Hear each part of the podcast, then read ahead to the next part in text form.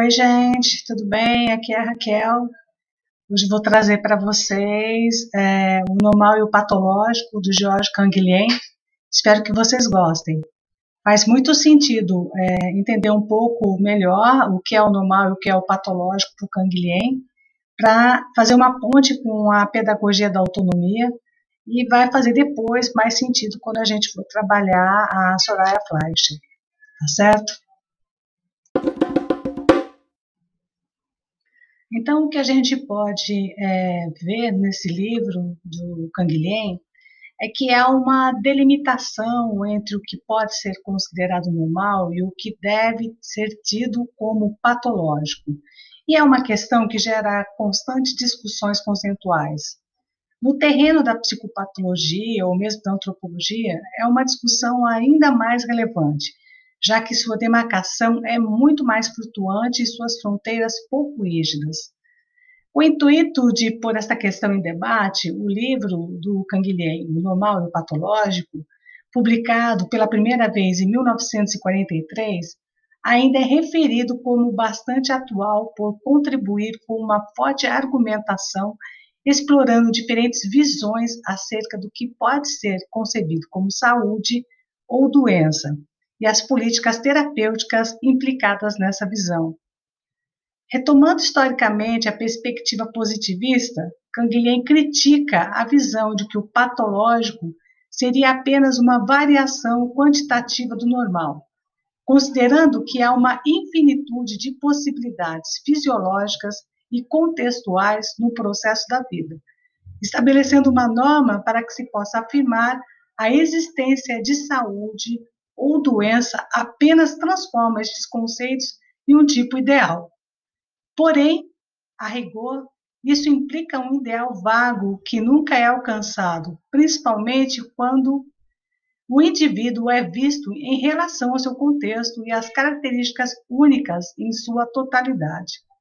Assim, Canguilhem questiona a visão de que doença pode ser efetivamente uma realidade objetiva, alheia ao processo de vida do sujeito, acessível ao conhecimento científico quantitativo, e ainda afirma, em oposição a esta visão, de que a continuidade de estágios intermediários não, aluna, não anula a diversidade dos outros extremos.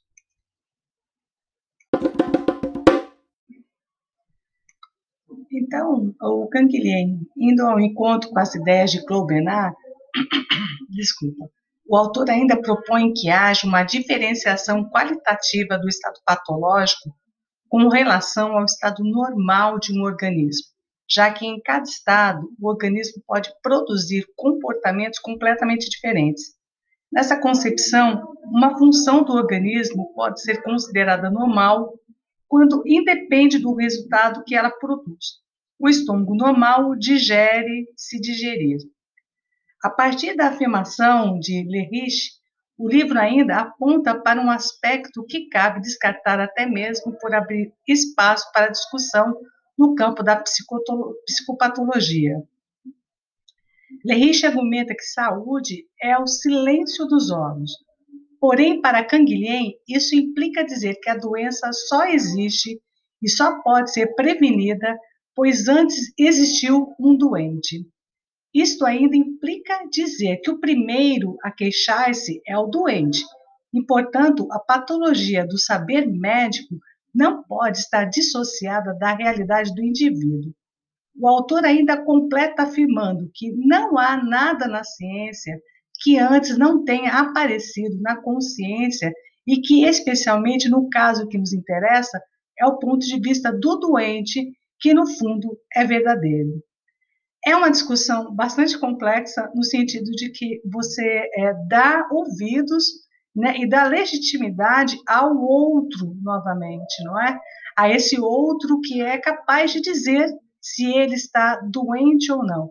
Dentro da medicina, por vezes isso parece muito controverso, mas é necessário, por exemplo, quando se vai fazer um processo de educação é, com pessoas que têm é, patologias crônicas, doenças crônicas, entender que o fato dela ter um diagnóstico de uma doença crônica não faz dela uma pessoa necessariamente doente.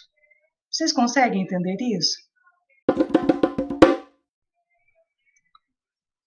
Então, na visão do autor, esse reducionismo positivista advém da necessidade de uma visão organicista que se afirma em oposição ao vitalismo, bem como um desejo terapêutico de intervenção sobre o patológico.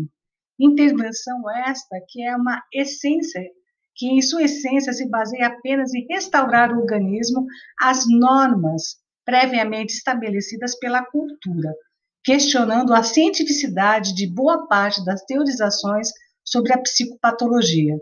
No caso, ele está falando dessas questões da psicopatologia, mas a gente pode pensar não exatamente em doenças psicopatológicas, mas em qualquer doença, principalmente eu peço que vocês pensem sobre as questões, sobre as doenças crônicas, ok?